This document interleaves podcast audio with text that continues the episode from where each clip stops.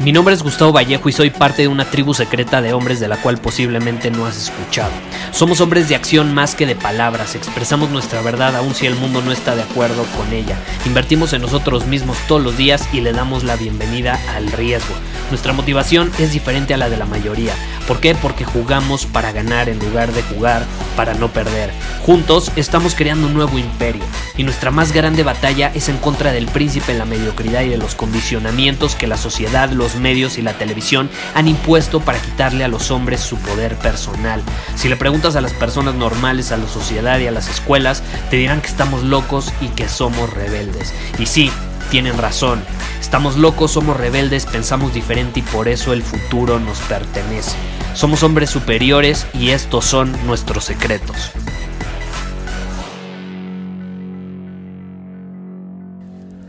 ¿Sabías que aproximadamente 60% de las calorías que se consumen en nuestro país vienen de comida procesada? Sí, la persona promedio de las calorías totales que consume en un día, 60% de esas calorías vienen de comida procesada. Y lo peor es que esa estadística también indica que las personas que más tienen ese tipo de alimentación suelen ser aquellas que pues tienen menor poder adquisitivo, que tienen dificultades para accesar a información como esta o incluso tienen pocas posibilidades de escuchar un podcast en algún dispositivo, que tienen poco acceso a la educación, etc. Y vaya situación en la que estamos, no solo aquí en Estados Unidos, también los datos son alarmantes. De hecho, la estadística creo que es prácticamente la misma, algo así como 60%. Eh, y no sé si sabías, pero la comida procesada, la comida procesada es una de las mayores causas de enfermedades crónico-degenerativas. Y las enfermedades crónico-degenerativas son eh, las causantes del 80% de las muertes eh, en general en el mundo. Y ya sabes de qué enfermedades estamos hablando, ¿no? Cáncer, diabetes, enfermedades cardiovasculares, etc.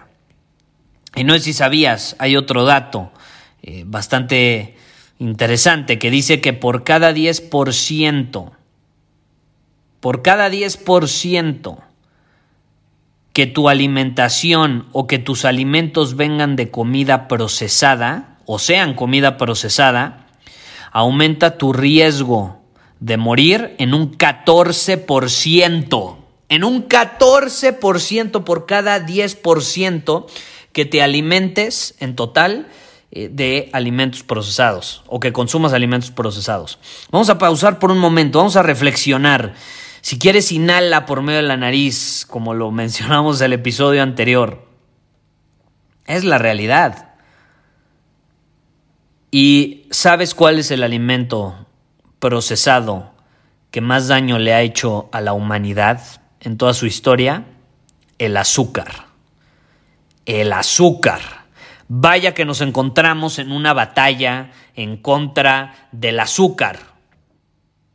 Hay una batalla en contra del azúcar en este momento que tenemos que ganar.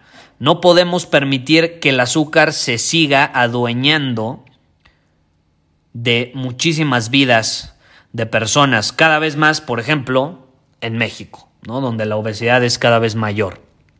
Eh, y hay, hay un, un dato que, publicaron, no me, no me, acuerdo la revista, eh, o bueno, más bien, no, no, era revista así física, sino más bien un, un diario muy famoso en Estados Unidos. No, no, me acuerdo si era el New York Times o Los Angeles Times, la verdad no, no, no recuerdo bien, eh, sería cuestión de que lo buscamos en Google, pero eh, en, en, esa, en ese artículo hacían una investigación y decían que si alguien quiere incrementar inmediatamente su plenitud, mejorar su estado de salud y el de su familia también, tiene que eh, hacerle frente a esta batalla contra el azúcar. ¿Y sabes cuál es la clave para hacerle batalla al, azúcar y a la industria azucarera, que básicamente se ha encargado durante las últimas décadas de enajenar eh, y engañar a las personas con ciertas ideas como que la grasa es la que engorda? Cuando el azúcar, el azúcar es una de las mayores causas de obesidad en el mundo, si no es que la mayor causa. Entonces, eh, obviamente, pues no les conviene que eso, o sea, que la gente sea consciente de eso, entonces dirigen la atención al problema eh, que ellos crearon y que no es real. Entonces, la mejor forma de, de hacerle frente a esta batalla y de mejorar inmediatamente nuestra plenitud, nuestro estado de salud y demás, es dejar de consumir bebidas con azúcar. Dejar de consumir bebidas con azúcar. Y si le dices esto a un mexicano, puta, Hazte cuenta que le dices que va a dejar de caminar al día siguiente o que ya no va a poder usar uno de sus brazos por el resto de su vida, porque sienten que es parte de ellos el refresco, los jugos procesados que son más azúcar que nada y todas estas bebidas dulces que no hacen más que quitarle años a la vida de las personas. Entonces, si queremos incrementar eh, nuestra, o sea, nuestra, ¿cómo se dice? Se me, se me fue el nombre. Si, si, queremos tener mayores probabilidades de vivir más, pues simplemente tenemos que cortar con el consumo de bebidas con azúcar. No beber azúcar. Esa es la mejor manera de hacerle frente a esta batalla. Esa es la mejor manera. ¿Por qué? y eso se mencionaba en el artículo, si los consumidores exigen, exigen productos que no sean procesados y por lo tanto sean naturales y sean saludables, eventualmente las empresas se tienen que adaptar a esas necesidades de las personas. ¿Cuál es el problema? Que la gente consume y consume y consume y consume refresco y, mientras la gente lo siga consumiendo, por, ejemplo, en México, que creo que es el país número uno de consumo de refresco en el mundo, y aparte súmale que en nuestro país le ponen todavía más azúcar a, ese tipo de bebidas, imagínate, eh, mientras lo sigamos consumiendo, mientras siga habiendo demanda, las empresas van a seguir produciéndolo. Esa es una realidad. Es una realidad. Y no solo es el refresco, también son los jugos. ¿Tú crees que estás tomándote un jugo de frutas cuando ves la etiqueta y es casi casi 80% azúcar. No tiene absolutamente nada de vitaminas, nada de antioxidantes. El jugo de frutas está cargado y recargado y recargado con azúcar. Y es igual de, perjudicial que el refresco. Entonces, ¿cuál es el, mejor paso que podemos identificar? Que comparte el artículo y que yo soy absolutamente partidario de ello, dejar de consumir eh, ese tipo de bebidas. Ser conscientes de ello. ¿Sabes hace cuánto que yo no tomo un refresco? O soda, como dicen en otras partes en Latinoamérica. ¿Sabes hace cuánto tiempo que yo no tomo un refresco? Puta. Yo creo que unos cuatro años. Yo creo que unos cuatro años, sin problema. Fue la última vez que tomé un refresco y fue cuando salí, salí de fiesta con, no me acuerdo si era con, con mis primos, y me tomé un, un tequila con squirt. O no, más bien con fresca, ¿no? La, esta, este refresco de toronja. Eh, fue la última vez que me tomé un refresco. Y me acuerdo que me tomé uno y me dio tanto asco, lo dulce, ¡ah! Eh, porque no estoy acostumbrado, nunca en mi vida he tomado refresco. En mi casa nunca vas a encontrar un refresco, nunca vas a encontrar un refresco. De hecho, el único refresco que llegó a ver era medio para visitas eh, y lo eliminé. Y luego me acuerdo que una vez que vino mi papá, que a él de pronto le gusta la Coca-Cola, dejó aquí su Coca-Cola y la tiré y me dice, ¿qué, qué onda? ¿Dónde está la Coca-Cola? En mi casa no hay... Pero es que es para mí, para cuando venga a visitarte. No, es que no me importa. En mi casa no va a haber refresco. No va a haber refresco. Punto, se acabó. Es una de, de, las peores eh, cosas que hemos creado los humanos y que al mismo tiempo nos está dando en la madre. Nos está dando en la madre. Queremos solucionar problemas de obesidad, problemas de ansiedad, problemas de hiperactividad, problemas de estrés, etc. Pues vámonos a una de las raíces principales, el azúcar. El azúcar. Esa es una de las claves. Hay un libro muy bueno que se llama Food Fix. Eh, ¿Y qué podemos hacer al respecto para eh, mejorar el sistema alimenticio en general en el mundo. Eh, porque pues obviamente las empresas cada vez hacen cosas más procesadas, con más conservadores y demás.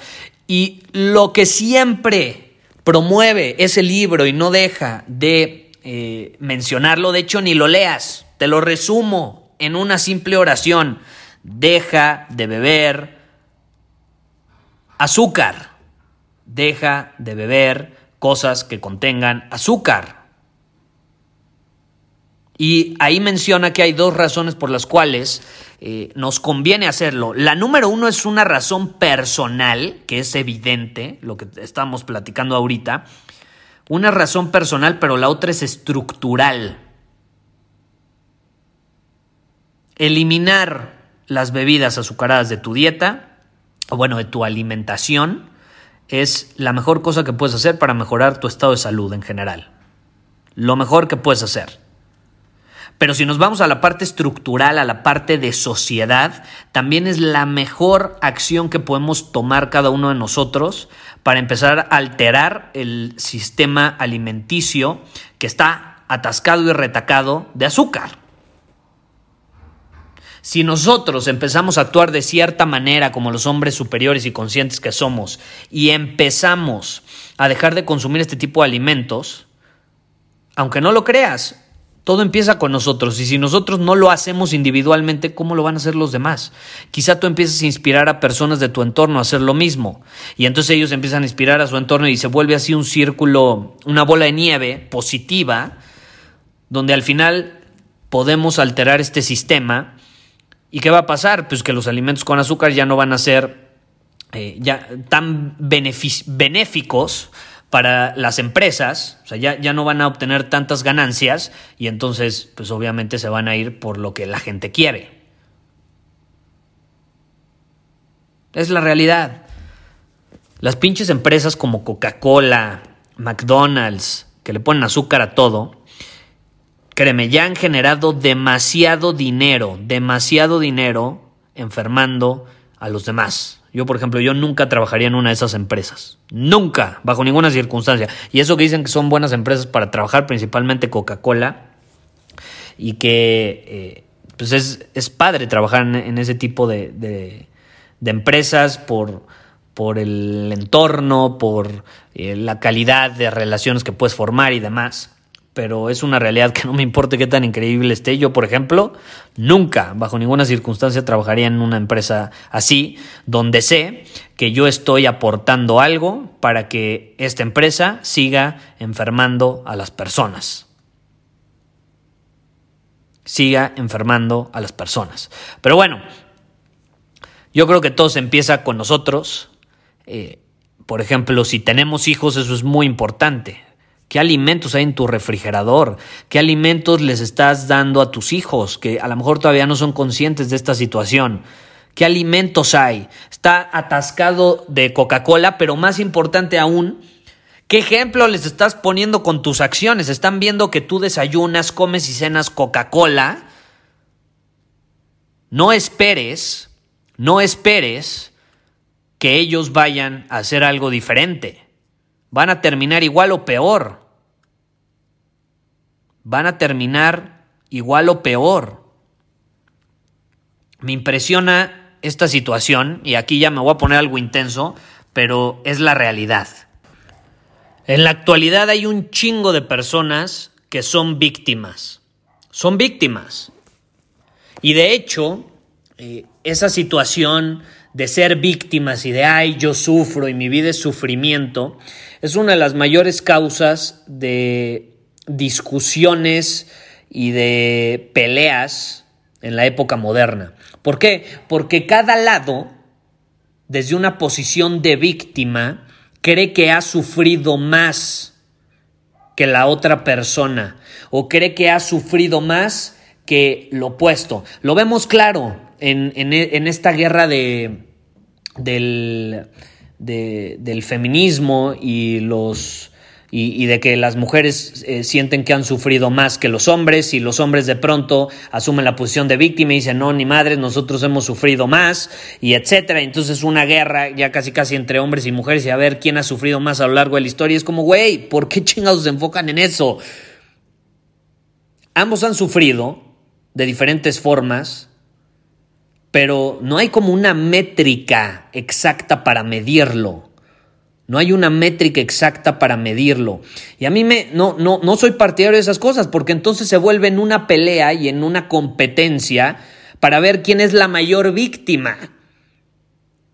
Para que al final, si ganas el argumento y eres la mayor víctima, puedas culpar al lado opuesto de tu sufrimiento, de, realmente pues todo lo que has vivido que no es agradable. Y, esto, eh, ¿qué tiene que ver con, con, el azúcar y con la obesidad? Pues muy fácil, te voy a poner un ejemplo. Si hay un papá obeso con obesidad, pues fácilmente él podría decir, porque yo, yo estoy segurísimo, no existe una sola persona que tenga obesidad que viva en plenitud y que viva su máximo potencial. Es imposible. No puedes vivir tu máximo potencial teniendo obesidad. Es la realidad. Y duele, pero es la realidad.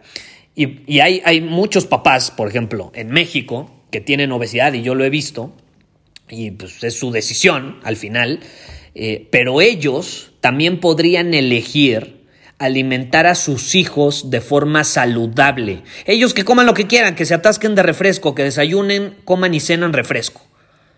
Pero ellos bien podrían elegir alimentar a sus hijos de una forma diferente para evitarles ese dolor y sufrimiento que ellos viven como consecuencia de la obesidad. Se requeriría básicamente cero fuerza de voluntad porque no tendría que ver nada con ellos. Es simplemente ser consciente y decir, no mames, amo a mi hijo, lo voy a alimentar de forma saludable. Si yo no he sido capaz de ser disciplinado y de alimentarme de forma saludable, si no he sido capaz de posponer ese placer que me da el azúcar o ciertos alimentos procesados para ver más allá y entonces darle prioridad a mi salud, mínimo lo voy a hacer con mi hijo. Yo creo que ese sería un acto de amor, ¿no estás de acuerdo? Eso, eso significa que amas a, tu hijo. Ah, no, ah, no. Pero terminan dándole los mismos alimentos. Para que entonces, y, lo hacen inconscientemente, ¿eh? le terminan dando los mismos alimentos a sus hijos para que entonces también tengan sobrepeso, tengan obesidad y entonces se puedan identificar con su sufrimiento. Esta es la realidad y esta es la realidad que más duele. Y abarca muchísimas áreas, no solo esta. La miseria ama la compañía, la mediocridad ama la compañía. Y a mí me repele eso. La mediocridad ama la compañía. Cualquier persona con ese tipo de problema como obesidad, que se sienta y empieza a llorar diciendo lo horrible que es su vida y lo, horrible que es su vida social y sus relaciones con otros y de cómo no pueden eh, perder peso eh, y al mismo tiempo le está dando a su hijo comer cosas procesadas, azúcar y pura mierda, yo creo que es un abusivo está abusando de su hijo y no tiene que abusar físicamente, no le tiene que pegar ni siquiera verbalmente. Es un abuso que le dé ese tipo de alimentos cuando él es consciente de las consecuencias que trae ese tipo de alimentación. Y luego también puede pasar que el hijo es saludable, hace ejercicio, domina su camino, es responsable de su salud, Probablemente vio a sus papás que no se cuidaban y entonces asumió la responsabilidad de su propia vida y no decidió ser una víctima. Y entonces ahí es donde los papás se ponen celosos y empiezan a intentar sabotearlos. Los empiezan a intentar sabotear. Dime una razón por la cual un padre no pueda darle alimentos saludables a su hijo. De hecho, es más barato que los alimentos procesados. Eso de que las cosas saludables son más caras, no es cierto, no es cierto. Es más barato darle alimentos sanos, vivos, con nutrientes a, un niño que comprarle cosas procesadas y con azúcar. No hay una sola razón por la cual un padre no pueda hacer eso por su hijo. Pero como ellos están autodestruyendo inconscientemente, autodestruyen a sus hijos también.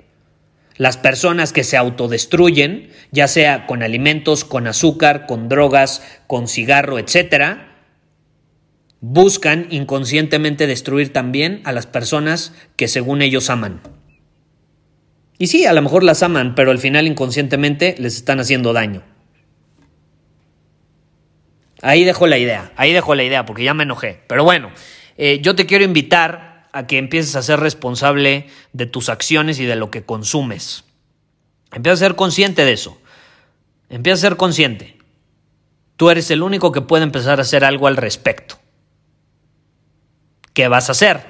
¿Vas a seguir consumiendo ese tipo de alimentos o vas a elegir un camino de responsabilidad, un camino de conciencia y un camino que no solo te va a ayudar a ti, sino también puede aportar un granito de arena a generar un cambio estructural como lo compartes el libro que te acabo de mencionar. Ahí dejo la idea para que la analices. Nos vemos.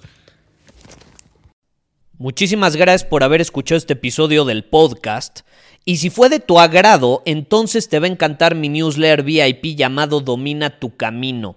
Te invito a unirte porque ahí de manera gratuita te envío directamente a tu email una dosis de desafíos diarios para inspirarte a actuar. Además, ahí comparto también información que no puedo compartir abiertamente en ningún otro lugar. Y por si fuera poco, como suscriptor del newsletter vas a tener acceso anticipado a programas masterclass y eventos exclusivos que hacemos detrás de cámaras. Simplemente ve a mi Instagram, si no me sigues búscame como Gustavo Vallejo, envíame un mensaje privado con la palabra secreto, repito, la palabra secreto, y de ahí me encargo para que quedes registrado completamente gratis.